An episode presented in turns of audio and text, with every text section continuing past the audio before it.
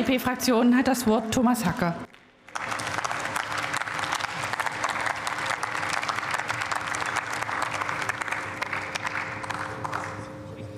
Sehr geehrte Frau Präsidentin, liebe Kolleginnen und Kollegen!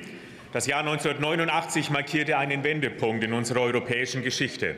Nicht jedes Land konnte sich friedlich von den Fesseln kommunistischer Unterdrückung befreien. Während in Mitteleuropa runde Tische und friedliche Revolutionen den Weg zu den ersten freien Wahlen ebneten, hatte der Kampf für Freiheit und Selbstbestimmung in anderen Ländern einen hohen, oft einen blutigen Preis. Ab 1991 wurde unsere Sehnsucht nach Frieden in Europa durch nationalistische Kräfte auf dem Balkan in ihren Grundfesten erschüttert.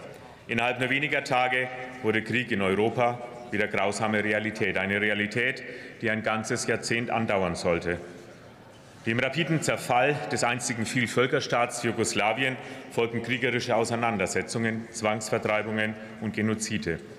Das so nachvollziehbare Streben der Menschen nach einem eigenen, unabhängigen Staat wurde Auftakt zu einem Krieg, der uns als Deutscher Bundestag heute, fast 28 Jahre später, immer noch beschäftigt. Viele von uns haben die furchtbaren Bilder der Belagerung von Sarajevo selbst noch in Erinnerung. Sie waren trauriger Alltag in der täglichen Berichterstattung in den frühen 90er Jahren. Mehr als drei Jahre war Sarajevo eingekesselt. Die Menschen den Belagerern schutzlos ausgeliefert. Mehr als 10.000 Menschen starben, darunter allein 1.600 Kinder. Wenn man heutzutage durch die Straßen von Sarajevo läuft, ist die Erinnerung an diese Jahre in die Stadtviertel wie eingebrannt immer noch. Das Massaker von Srebrenica, der Völkermord von Srebrenica, steht nicht allein für den traurigen Höhepunkt des Jugoslawienkriegs. Srebrenica hat alles verändert. Dieser Genozid stellt auch eine große Zäsur deutscher Außenpolitik dar und wurde zentraler Anlass, die Lethargie gemeinsamer europäischer Sicherheitspolitik zu überwinden. Das Friedensabkommen von Dayton hat 1995 die Waffen zum Schweigen und den Bürgern den lang ersehnten Frieden gebracht. Es hat aber auch einen Staat geschaffen, der durch seine ethnische und verwaltungstechnische Komplexität seinesgleichen sucht. Bosnien-Herzegowina ist seitdem ein befriedetes Land, aber noch lange ein ausges kein ausgesöhntes Land.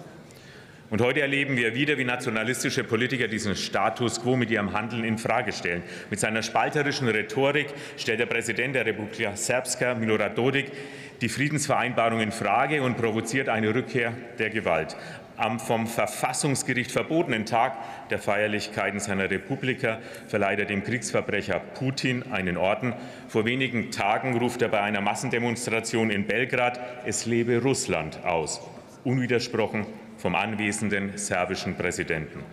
Diese Realität macht unser Engagement in Bosnien-Herzegowina unverzichtbar. Wenn wir den Einheitsstaat Bosnien-Herzegowina mit seinen Institutionen stärken und weiterhin zu einem friedlichen Umfeld beitragen wollen, dann ist die Beteiligung deutscher Streitkräfte an der EU-geführten Sicherheitsoperation Euphor Althea absolut notwendig. Erlauben Sie mir die Gelegenheit zu nutzen, mich bei allen Soldatinnen und Soldaten für ihren Beitrag für Sicherheit und Stabilität vor Ort zu bedanken. Ihnen gilt unser größter Respekt und unsere ungeteilte Dankbarkeit.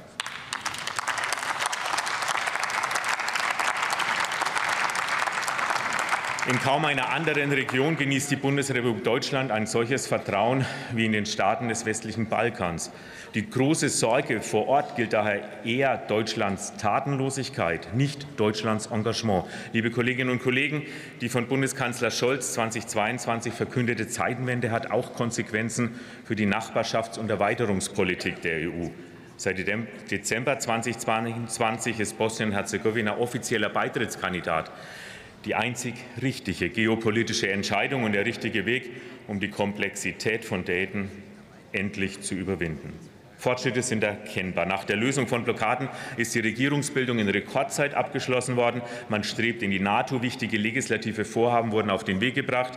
Es gilt, diese Reformbemühungen zu verstetigen. Bosnien-Herzegowina kann dabei auf die Unterstützung Deutschlands zählen. Gleichzeitig Gleichzeitig müssen wir auch weiterhin Regierung und Zivilgesellschaft im Land als Partner sehen und negative Entwicklungen frühzeitig ansprechen. Die Abkommen des Berliner Prozesses sollten alsbald ratifiziert werden. Liebe Kolleginnen und Kollegen, an die, Länder des, die Botschaft an die Länder des Westbalkans ist klar. Wir Die Bundesrepublik Deutschland wird jeden der Westbalkanstaaten auf seinem Weg in die Europäische Union unterstützen, mit ganzer Kraft. Die notwendigen Reformschritte müssen die Länder aber selbst gehen. Vielen Dank.